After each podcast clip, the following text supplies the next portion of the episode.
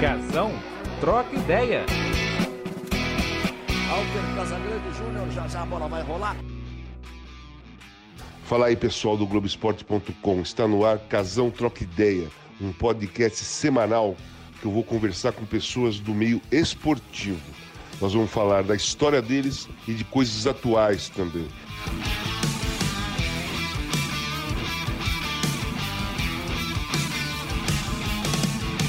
Olá pessoal, hoje eu vou conversar com Carlos Alberto Parreira. Ele vai falar como foi a Copa de 70, porque ele fazia parte da comissão técnica. Né? Depois, por que, que ele decidiu trazer o Romário de volta nas eliminatórias de 93 para jogar contra o Uruguai? E a parte mais importante é, ele foi treinador da África do Sul e conheceu Mandela de perto. Olha que privilégio, né? É para poucos. Vamos para lá ouvir essas histórias? Fala, Parreira, tudo bem? É um prazer enorme bem, conversar com você. Obrigado por ter aceitado essa conversa. Não, o prazer é todo meu. Você sabe que a gente tem o maior respeito e admiração pelo, pelo seu trabalho, pela sua história e pelo seu momento na televisão, que é muito bom. Obrigado. Quero conversar com você de Copas do Mundo, que você, assim, é um mestre em Copas do Mundo, né? Vamos começar com 70. É, qual era o seu trabalho em 70? É, se, se era preparador físico também, ou você ia ver os jogos das, das outras seleções?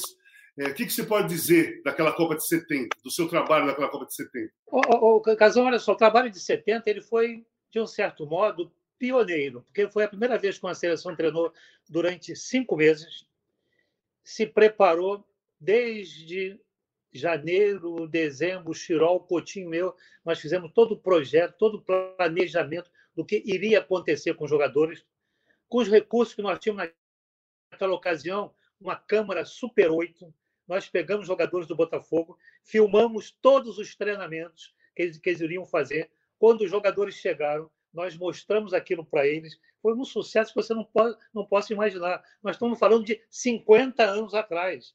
Os Sim. recursos disponíveis naquele momento eram aqueles. Usamos slides e fizemos toda a programação, a parte básica, a parte de, de, de treinamento intensivo e a parte de manutenção.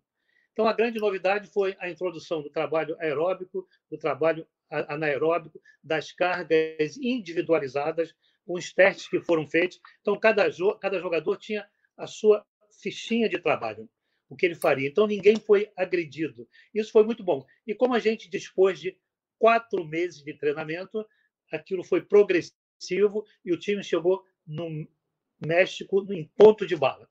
Aí veio é. uma coisa que é muito interessante. Nós tínhamos o nosso chefe que me convidou, convidou o Coutinho, que era o Chirol e o Zagallo, com a super experiência. Eu e o Coutinho, jovens, super empolgados, e chegamos no México querendo treinar de manhã, de tarde, tal, tal, tal, tal, e tal, de manhã, de tarde, já faltavam 40 dias para a competição, adaptação, altitude. Aí um dia lá o Gerson teve um probleminha na perna, uma dorzinha tal, tal, muscular. Aí no segundo dia, o outro jogador. Aí entra a experiência do velho mestre Lobo Zagallo. Gente, aquele jeitinho dele. Nós já treinamos muito no Brasil. Não precisa fazer full time. Vamos treinar só à tarde. Razão, aquilo mudou tudo. Os caras, você conhece bem, jogou, os caras acordavam meio-dia, iam para um treino com uma disposição, e foi só manter. A base já tinha sido adquirida. Então, nessas Sim. horas, são coisas que não estão na cartilha. Por isso que experiência é fundamental.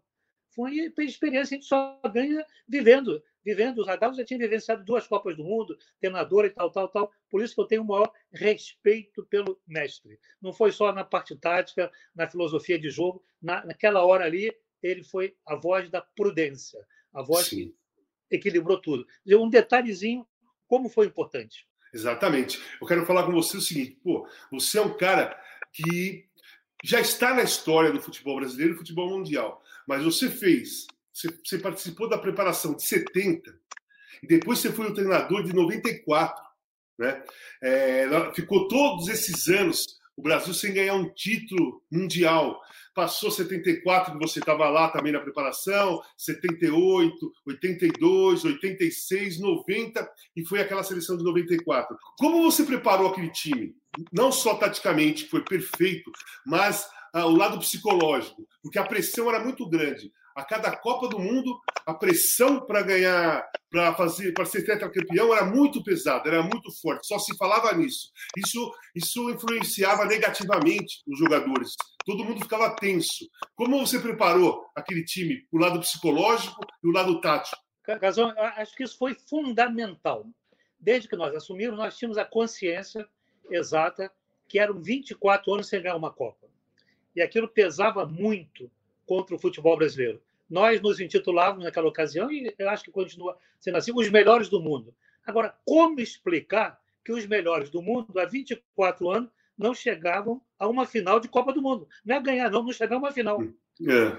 Então, o trabalho, eu fui para a seleção pelo trabalho do Bragantino, em 91. O Bragantino, você sabe que foi o time que mais pontuou no Campeonato Brasileiro. Se fosse Sim. pontos corridos corretos, direto, o Bragantino teria sido campeão. Aí inventaram aquele negócio do primeiro contra o oitavo, não sei o que lá e tal, tal. E nós fomos à final, perdemos para o São Paulo, empatamos umas e empatamos uma em casa e perdemos fora e perdemos o título. Mas o trabalho foi bom e dali eu fui para a seleção. E, e, e, começou desde o primeiro primeira reunião, me lembro até hoje. Gente, nós só temos um objetivo, é voltar a ganhar a Copa do Mundo. Acabou, não tem outro. Então, o trabalho daqui até a Copa do Mundo são três anos direcionando. Nós tamo, temos que voltar a ser campeões do mundo. Então, o trabalho, a primeira mensagem desde o início, eu me lembro do, do, do Zagalin, que era o coordenador, a, a, a, amarelinha tem que voltar a brilhar, a canarinha tem que voltar a brilhar. Então, foi em uníssono. Temos que ganhar. Então, a motivação foi essa. E o grupo assimilou bem. E ajudou muito a eliminatória. Você, até hoje, eu não consigo entender foi muita porrada, você sabe disso. Foi um massacre. Sim, Ninguém entendia por que daquilo. Tá bom, vamos criticar, falar, mas é contra regionalismo. Você sabe que está lá em cima, Rio, São Paulo. E, e quando a gente chegava no Murubi para treinar, aí, me permita aí, era viado, Zagallo, viado, os jogadores cariocas, era um negócio assim, a torcida. Quando a gente ia fazer um amistoso, faltava quebrar o ônibus, nós não entendíamos. Mas isso aí temperou o time, Casão, temperou. Jogadores chegaram e falaram: gente, não adianta, nós temos que nos unir aqui. O que acontecia lá fora acabou. E, por sorte, nós tínhamos gente experiente, homens. Você não ganha a Copa do Mundo só com jogador. Você ganha a Copa é. do Mundo com jogadores e homens de caráter e de personalidade. Nós tínhamos o Raí, tínhamos o Dunga, tínhamos o Tafarel, o Mauro Silva, Ricardo Rocha, Ricardo Gomes. O grupo todo era muito afinado. Homens já tinham vivenciado uma experiência negativa em 90 e já sabiam exatamente o que tinham que fazer para ganhar a Copa. Isso facilitou muito o meu trabalho. Então, esse grupo unido. E eu me lembro uma vez, um caso, não sei se eu já contei isso, isso publicamente, assim. Nós tínhamos uma, um domingo que sobrava um time, era Bahia, eram cinco, era direto, então um domingo a gente não jogava. Para não ficar sem sem movimentar o time, nós arranjamos um amistoso contra o México. Mas fomos obrigados a liberar o Bebeto, jogadores que jogavam na Espanha, os clubes exigiram, eles foram. E foi a oportunidade da gente colocar quem não vinha jogando para atuar. Fizemos 1 a 0 contra o México, no finalzinho inventaram um pênalti lá e tal, empatou o jogo. Quando eu chego no aeroporto, tem 500 jornalistas, fotógrafos em volta de mim o tempo todo, fotografando, dizendo que eu ia sair, que eu ia pedir, pedir, pedir demissão. Não sei uma história que inventaram. Voltamos para a concentração, chegamos lá às três horas da manhã, fizemos o nosso lanchezinho, percebemos que ninguém tinha levantado. Quando nós levantamos a comissão técnica, eles se levantaram. Raí, Dunga, Ricardo Rocha, Ricardo Gomes. Falou, Parreira, que história é essa que você vai largar a seleção? Eu falei, uai, de onde surgiu essa história? Não estão falando aí que você vai pedir demissão, que não sei o que lá. Agora que nós já sofremos quatro jogos fora e vamos ganhar os quatro no Brasil, mole. O time está crescendo, está subindo de produção e a chance de ser campeão do mundo é muito grande. Falei, gente, ninguém vai deixar, não, vamos continuar. Estamos juntos, mano. E foi por aí. E ficou, para mostrar que esse grupo realmente estava unido. E, e, essa mentalidade, essa vontade continuou nos Estados Unidos o tempo todo, jogadores dedicados, pouca gente levou família, comissão técnica, ninguém, ninguém, Casão, levou família. Nós fizemos um compromisso, porque por mais que você adore o seu filho, a sua mulher, eh, o seu irmão, a sua mãe, o seu pai, não é que atrapalhe, mas muda, muda, muda. A sua atenção fica dividida. Então, nós chegamos à conclusão, a comissão técnica, todos, ninguém levou nenhum familiar. Jogadores levaram, alguns levaram, mas ficaram longe também, foram orientados. Então, houve realmente uma preparação fora do campo muito boa. você sabe que não é só ganhar dentro do campo, não. Tem que ganhar fora do campo. E às vezes o ganhar fora do campo é muito complicado. Você já participou de Copa do Mundo, você já foi com seleção, você sabe quanto fora de campo é complicado. É tão é. difícil é. quanto dentro de campo. Quando você consegue conciliar os dois, você dá um passo enorme para ter sucesso. O Parreira, foi assim, teve, é, teve, conta por é, Eu estava falando sobre a mudança tática. É, fala da mudança tática. A gente começou o trabalho na, na, seleção. O primeiro jogo foi contra a Iugoslávia, em setembro de 91. Nós jogávamos com um volante, que era o Mauro, Luiz Henrique e Raí. É, eram dois meses e três jogadores de frente. Era Miller, Bebeto e Elivelto, que faziam um quarto homem ali pela esquerda. E fomos mantendo isso aí até durante a eliminatória. E fomos jogando, ganhando e conseguindo os pontos, tal, até que houve dois amistosos na Europa, um contra a Inglaterra, em Wembley, num sábado, e na terça-feira seguinte, o Milan convidou a seleção brasileira para comemorar o tricampeonato. E o time do Milan era aquele timaço, né? Van Basten, Rijkaard, Gullit. Gullit, tinha mais um outro, Maldini, Baresi, aquele timaço. Bom, fomos lá Rijkaard, né? ganhou de 1 a 0. Só que naquela semana o São Paulo a gente, a gente se compromissou em liberar o Raí para jogar uma partida importante pela Libertadores e perdemos o Raí. Aí o que fazer? O Dunga estava conosco já há duas ou três semanas, não havia entrado nenhuma vez e surgiu na minha cabeça colocar Dunga e Mauro Silva. Conversei com a comissão técnica, falei com o Zagallo, falei com todo mundo, todo mundo achou a ideia legal e tal. Fizemos uns dois treinos táticos e, e colocamos os dois. E ganhamos do, do Milan de 1 a 0 do San Siro. Acabamos com a festa deles. 15 dias depois, era contra a Venezuela, ganhamos também de 5 e pronto, e ficou aquele time até a Copa do Mundo. Foi dessa maneira, essa mudança foi acidental. Deixa eu te perguntar uma coisa. Por que, que o Romário parou de ser convocado durante as eliminatórias e o porquê do último jogo com o Uruguai vocês decidiram trazer o Romário de volta? Boa pergunta. O, o, o Romário, quando nós estávamos naquele período de 91, 92, 93, o Romário estava no Barcelona e a gente quase não conseguiu trazer o Romário para jogar. Quase, era, era complicado. O Barcelona arranjava dificuldade, ele se apresentava machucado, voltava depois de um ano e meio, dois anos, a primeira vez que o Romário veio foi num jogo contra a Alemanha, que era campeão do mundo, em Porto Alegre. Sei que nós ganhamos de 3 a 1 ou 3 a 2 e tal. E nós tínhamos cinco atacantes. Por uma questão de bom senso, que durante um ano e meio vinha jogando Miller e Bebeto, Bebeto e Miller, os dois atacantes e tal, eu mantive essa dupla, Careca e, e, e Bebeto, tal, tal. Para começar o jogo, eu mantive essa dupla fiz o treino tático, acabou o treino tático, você sabe Sim. como é que é, né? Aquele enxame em cima de quem? Do Bebé, do Romário. que começar o jogo? Não, em cima do Romário. Foi assim, casão, estou limpo, peito aberto, coração aberto. Tudo bem. Chegamos no hotel, o Romário vai embora, que não sei o que lá, aquela confusão toda. Você conhece bem como é que é isso, tal, tal, tal, tal, tal, tal. Aí me perguntaram, que o Romário falou que não veio para ficar na reserva. Eu falei, ele está corretíssimo. Ninguém veio aqui para ficar na reserva cabe ao treinador decidir quem vai começar. O Casão, e é diferente. Não, o jogador, não, quando vem, vem para ficar na reserva, ele quer jogar. Cabe ao treinador decidir. Eu decidi que ia começar Bebeto e Careca. Por quê? Porque eu era o melhor que o Romário? Não, por uma questão de bom senso. Durante dois anos, esses caras se, serviam na seleção, vinham jogando com a gente. Aquela foi a primeira vez que o Romário se apresentou e criaram um impasse muito grande, um clima assim de, de guerra, de briga, que não houve briga nenhuma, não houve discussão com o Romário, tal, tal, e a gente foi dando um tempo. Aí, eliminatória, a gente foi ganhando, e as perguntas: o Romário volta à seleção ou ele está fora? Aí é que entra a sua o bom senso. Não, o Romário, a hora que precisar, ele volta. Eu nunca disse, não, o Romário está fora, não, Romário é. está fora, não volta. Nunca. A hora que precisar, ele volta. O Romário, a gente vai contar com ele. Hora, ele vai voltar, na, vai voltar na hora certa. Eu estava na minha casa em Angra, num sábado, pego o carro de volta no domingo, ou num sábado de noite, não me lembro, e ligo o rádio. Aí, a grande, a grande notícia: a Bolívia acaba de se classificar. Patou lá, ganhou da Venezuela, uhum. se classificou. Sobrou para Brasil e Uruguai domingo que vem, no Maracanã.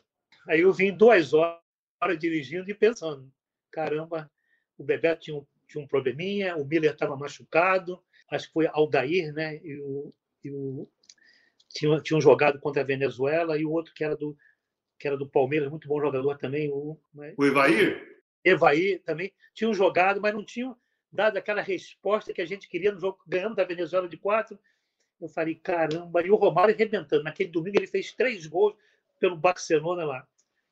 Quando eu cheguei em casa de noite, peguei o telefone e falei, Zagalo, estou trazendo o Romário. Liguei para o Américo, Zagalo Parreira, é isso mesmo. É a importância do trabalho de equipe. É isso mesmo.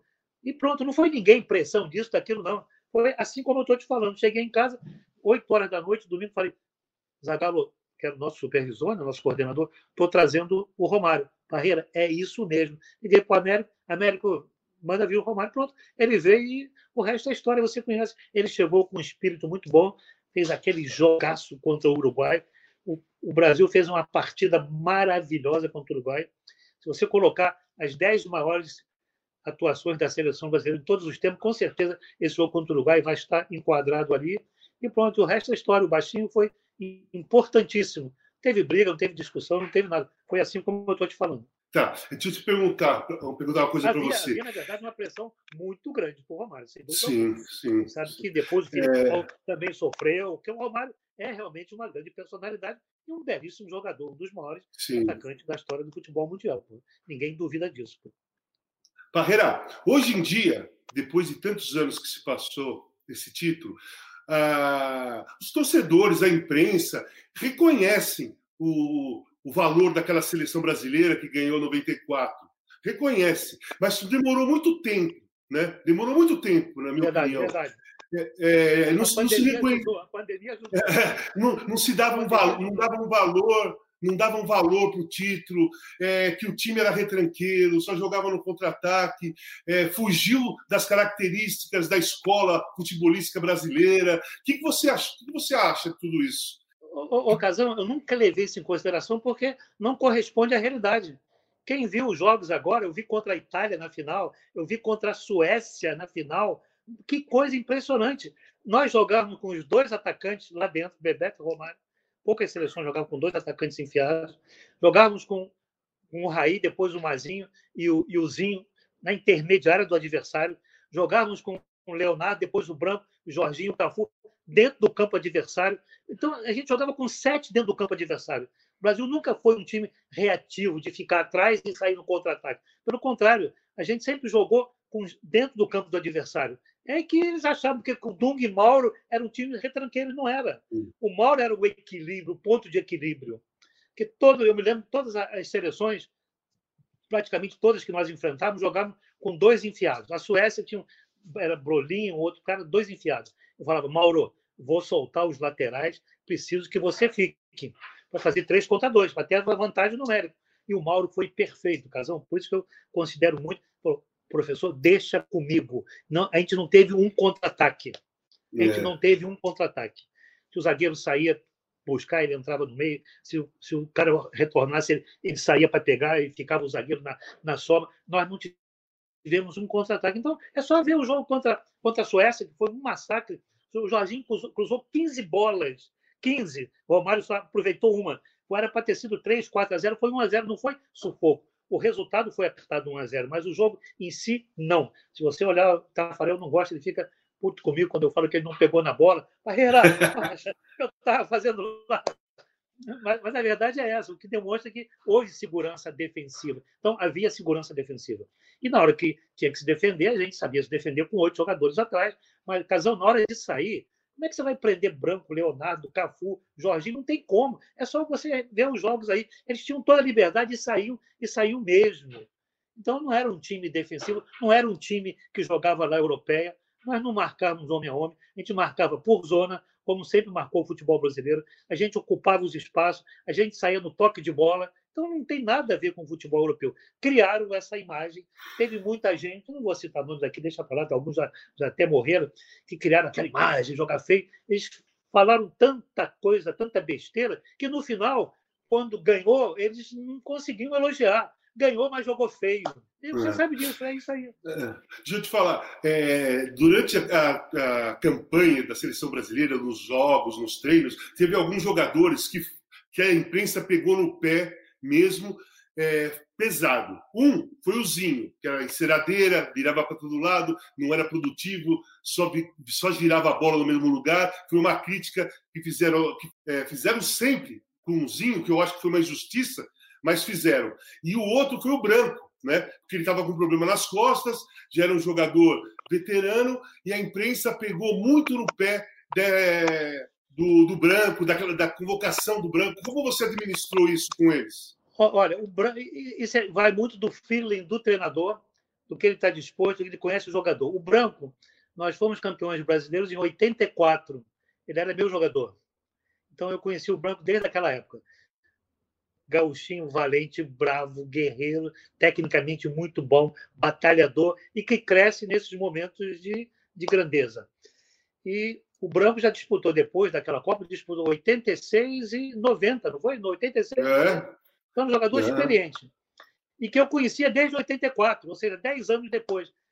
Quando ele, ele estava no Corinthians, estava dois meses sem jogar, eu me lembro exatamente disso, mas eu liguei para lá, o médico ligou, fez contato. Ele tem como se recuperar? Tem. Então eu confio no jogador, vou trazê-lo. E você vê, o feeling deu certo. Ele foi importantíssimo. E oh. o Zinho é aquele jogador subdiscutido até hoje. Mas o Zinho foi cinco vezes campeão brasileiro, cinco vezes campeão japonês, campeão não sei o que lá, campeão do mundo. Ele tem aquele estilo dele, mas ele, ele rende, ele rende. Ele dentro do time, dentro da equipe, ele compõe aquele setor, ele dá sequência de jogadas e tal. Ele é um jogador útil. E foi importante que ele sabia que ele tinha a minha confiança. Eu acho que ele ajudou. Acho que ele ajudou.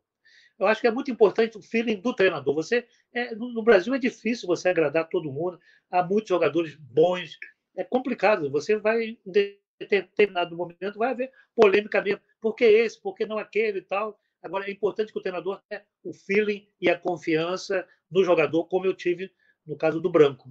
É, a Copa de 2006, você foi o treinador de novo. É, o time e o elenco era muito forte. Era, a seleção era a favorita. Pô, tinha o quarteto Sim. mágico, Kaká, Ronaldinho Gaúcho, Ronaldo, Adriano. Pelos valores Como... que tinham, eram, eram é, então, aí teve muitas críticas em cima da preparação, né? Muito aberto, muita liberdade, os jogadores talvez não tinham levado a sério. Eu estou falando o que se falou, não é, é, a minha opinião. É verdade, é verdade. Mas não é a minha opinião. É verdade, como, foi, como foi aquela preparação, aquele time? O que, que aconteceu? Casão, você sabe que tem coisas que. Olha só, por mais experiente que você seja, por mais vivência que você tenha tido, tem coisas que fogem do controle e ali, na verdade, fugiu um pouco do nosso controle e não era da maneira que nós queríamos, não foi da maneira que nós queríamos. Eu acho que eu já falei isso publicamente uma vez, vou repetir aqui.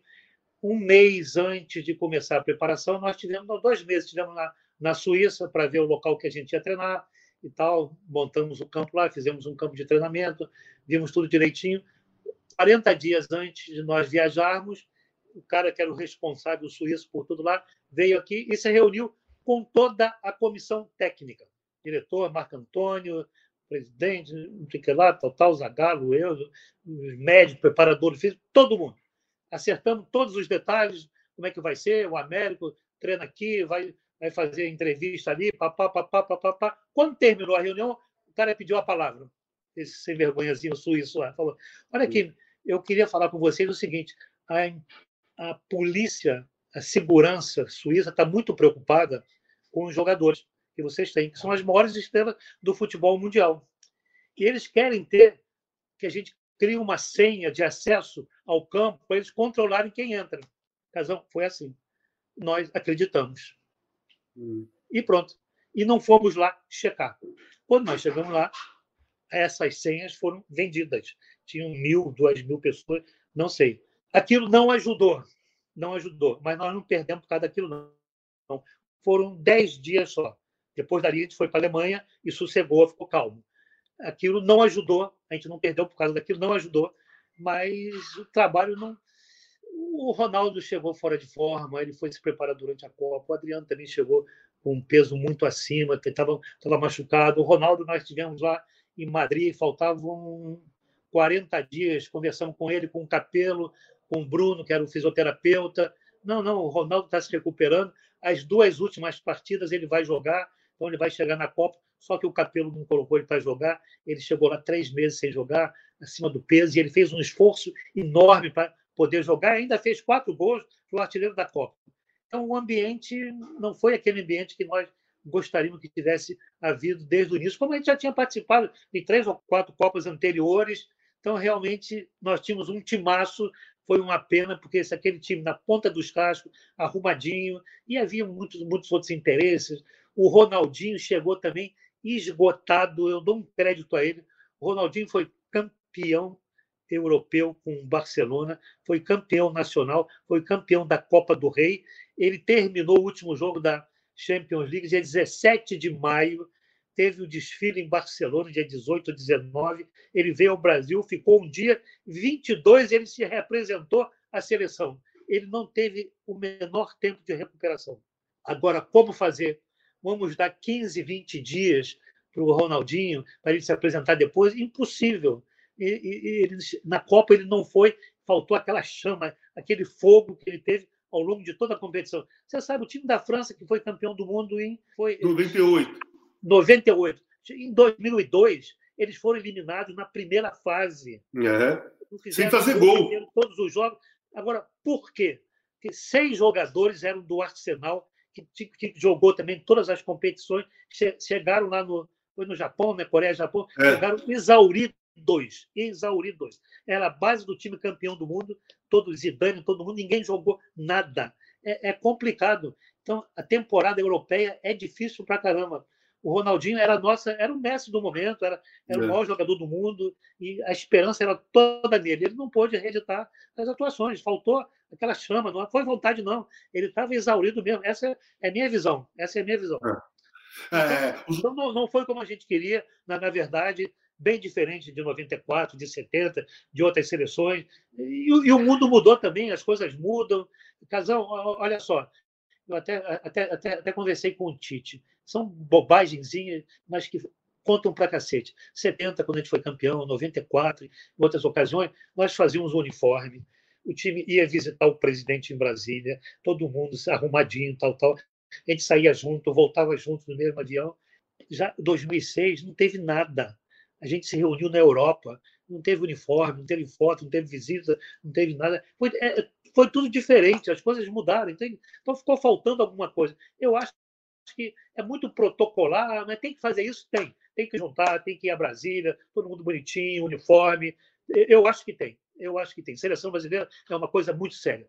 É cultural, é histórico, é diferente. É só futebol, é só um esporte, não. Para nós é mais do que isso, é religião. O, o, o Bernardinho ele cita muito bem isso. Pergunto a ele nas palestras qual é o maior esporte do Brasil. Ele diga é o vôlei. O vôlei é futebol é religião, é diferente. Não dá nem para comparar.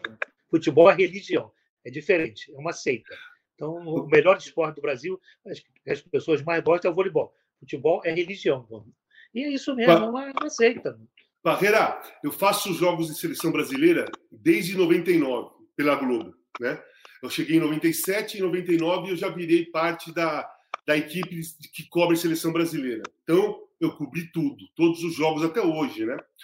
É, na, na, na Alemanha, o Brasil fez os dois primeiros jogos, ganhou, mas não agradou, mas ganhou. No terceiro jogo, você fez muitas alterações na seleção brasileira. Foi contra o Japão, se eu não me engano.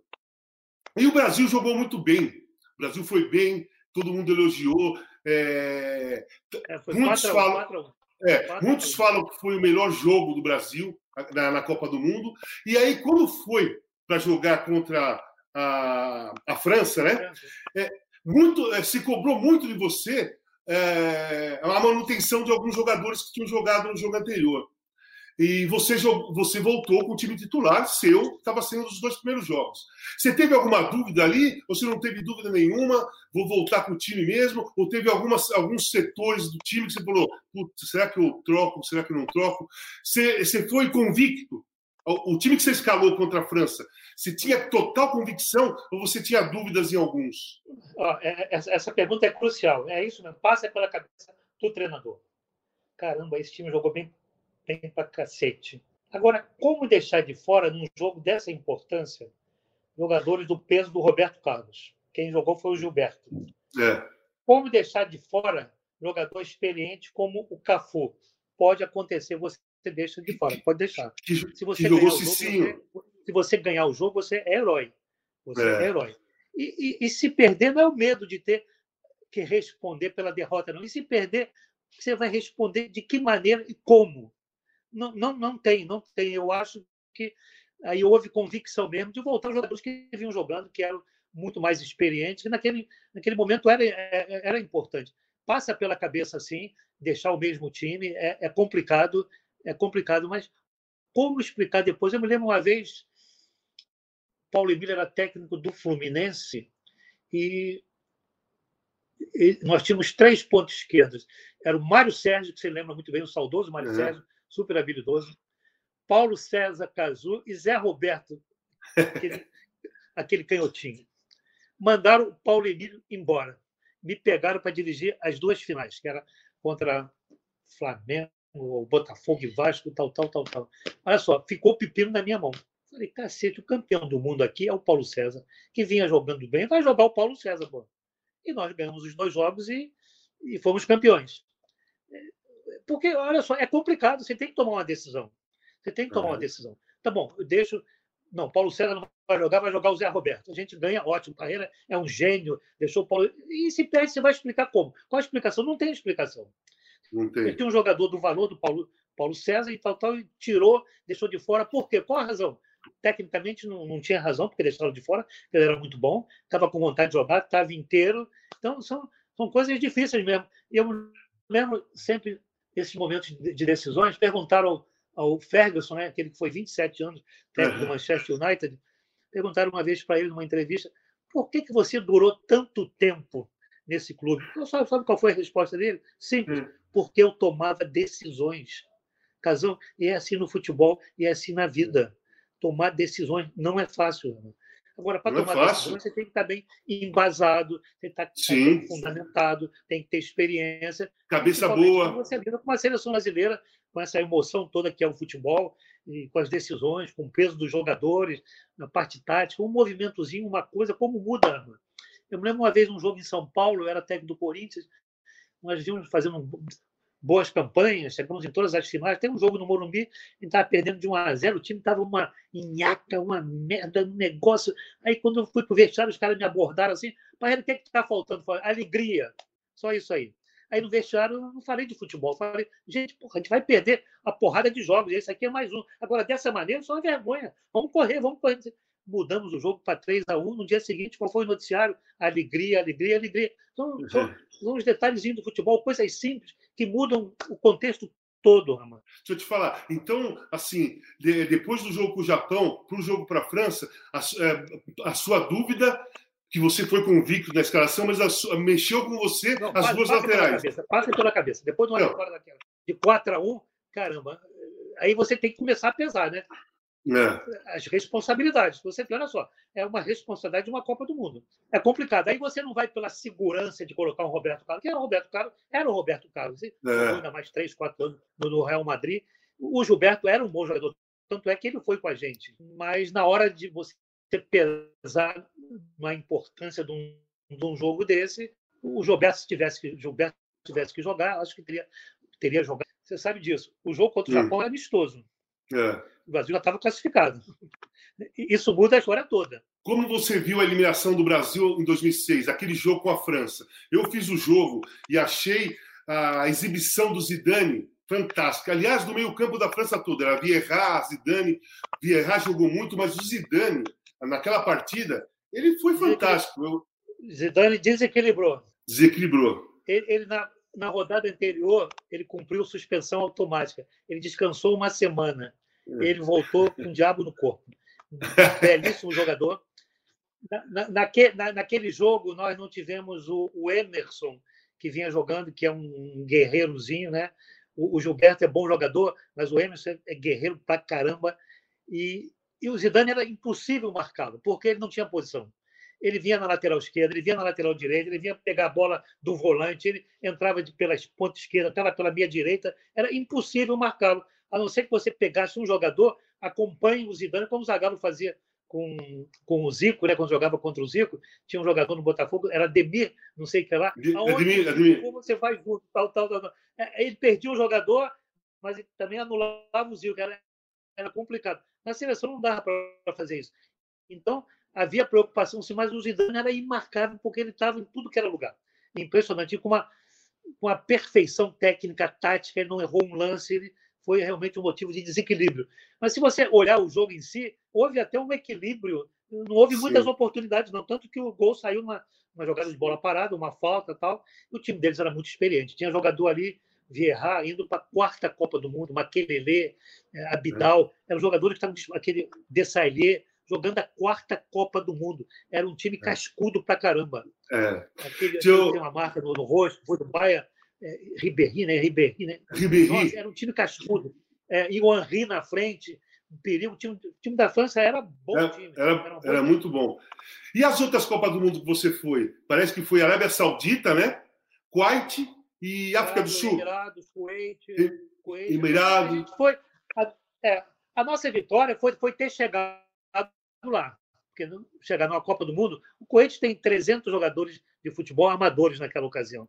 Ter sido o primeiro da Ásia, naquela ocasião só iam dois. Já foi um sucesso enorme. Nós fomos o primeiro da Ásia. E depois também com os Emirados, com, com, a, com a Arábia e com a África do Sul, era dona da casa. Eu acho que a África do Sul, embora não tenha passado para a segunda etapa, ela fez uma boa Copa do Mundo, porque esses detalhes vocês não vão lembrar, mas a gente, que é treinador, lembra o sorteio sempre é um forte, um médio, um mais fraco e não sei o que lá e tal, tal, tal, tal. Só que os outros cabeça de chave, a França ficou fora. E a França tinha que entrar num grupo. A primeira ação do Jerome foi: nós temos que encontrar um grupo para a França. Pegou lá a bolinha, grupo A, África do Sul. Pronto, rebentou, acabou aquele equilíbrio. É. Não, pouca gente se lembra disso. Aí ficou México, África do Sul, França, África do Sul, Uruguai. Uruguai. Uruguai chegou à final. É, deixa eu te perguntar uma coisa. Um grupo complicado. Complicado. Nós, nós fizemos quatro pontos nesse grupo. Uhum. Quatro, fizemos quatro pontos. Ganhamos a França, perdemos para o Uruguai e empatamos com a África do Sul. É, como... na abertura, é. na abertura. Abertura. Como foi para você, pelo menos para mim, sou curioso em saber, dirigir a África do Sul com o Mandela de presidente, depois de toda aquela história do, do apartheid, aquela coisa absurda, aquele racismo absurdo, 27 anos preso, saiu é, sem é, revanchismo algum, um, assim, uma cabeça boa, uma cabeça de paz, né, querendo a paz, estava conseguindo, conseguiu mudar o país. Como foi para você ser treinador daquele time?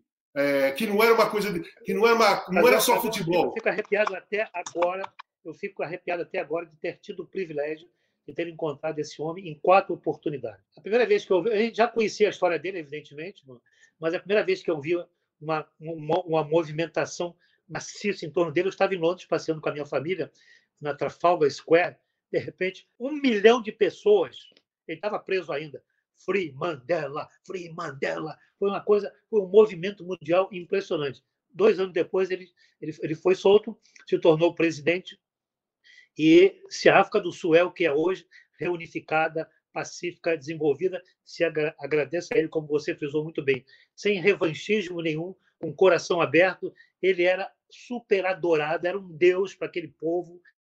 Foi impressionante como ele realmente unificou aquele país. O que ele representou na nova face da África do Sul perante o mundo. E eu tive o privilégio de conhecer esse homem de uma simpatia, de uma simplicidade.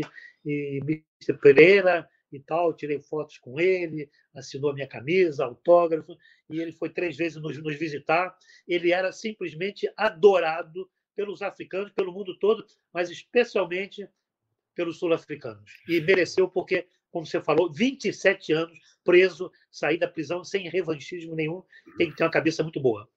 Tem que ter a cabeça muito boa. É, é um dos meus ídolos da política mundial, da história da política mundial talvez eu coloque o Mandela como primeiro lugar para mim, como, como, como personagem da política mundial.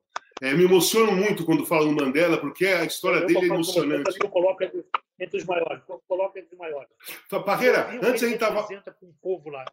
É, pô, o mundo todo, né? É, Parreira, antes da gente começar, você estava falando da, que você trabalhou no, no Irã, né?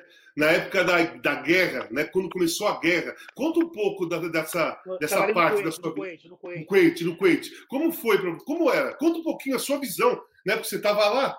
A gente só sabe aquilo que passa na televisão. Vamos, vamos, vamos, saber de uma pessoa que morava lá. Como é que foi aquilo? Aquilo ali era, era um estado totalmente belicoso, aquela região. Né? O Iraque e o, e o, o Irã evidentemente em guerra. Um querendo atacar o outro. E atacavam mesmo. Tanto é que no terceiro ano que a gente estava morando lá, um dia minha mulher, de madrugada, ela acordou, Carlos, tanque passando aqui na frente de casa. Eu falei, Leila, é mesmo, eu esqueci de te avisar. O, o Irã, ou o Iraque, invadiu o Irã e eles estavam passando os tanques, os aviões, em frente à nossa casa, que era caminho do, do, do aeroporto por ali. Impressionante. Aquilo era muito belicoso e perigoso. E perigoso. A região. É, o Kuwait era neutro, né? não tinha efetivo militar, era neutro, protegido pela, pelos, pela, pela Inglaterra, tal, ninguém, ninguém tocava, mas o Iraque e o Irã era o tempo todo, e por isso mesmo eu não pude ir a Israel durante esse período, 14 anos que eu vivia lá, quem tinha carimbo no passaporte do Kuwait ou de qualquer país árabe era proibido de entrar em Israel. Eu só fui visitar Tel Aviv depois de muitos anos com um novo passaporte, sem nada, porque a região era muito belicosa, muito e, e continua até hoje um pouco, um pouco melhor, com mais respeito, mas o ódio é permanente. Tem os terroristas, os iraquianos, os iranianos, os palestinos. A guerra é, é crua, permanente. Israel agora está mais protegida, se respeitam, mas vivem. De repente tem um ataque, tem uma colisão ali. É, é, é impressionante. Aquela paz não vai existir nunca. O reconhecimento de Israel, de, da Palestina como um país formado eu já perdi a paciência que eu ouço essa história há 35 anos. Quem seja, todo mundo, todo mundo tentou, mas não consegue porque a paixão é muito grande. É. O sentimento religioso, o sentimento é. de, de, de tortura é muito grande. Eles não, não, não admitem, eles se sentem desprotegidos, o mundo não os quer. Então, os palestinos são uns, uns revolucionários desde criancinha. Ô, Parreira, como vamos falar dessa pandemia? Uma pandemia absurda, né? cruel, muitas mortes espalhadas pelo mundo, muita gente doente. Né? É, aqui no Brasil, mais de 100 mil mortos. Como você é, se comportou durante essa pandemia, que ainda não acabou, obviamente? Como você se comportou, a sua mulher? Você ficar isolado? Não, você ficou nós, preocupado? Não, nós, nós, nós, estamos, nós estamos tendo todos os cuidados necessários mas você tem, tem que ter cuidado, são 100 mil mortos e não ficar, infelizmente, não vai ficar nisso aí. Nós ainda vamos sofrer bastante, pelo menos por mais uns dois, três meses.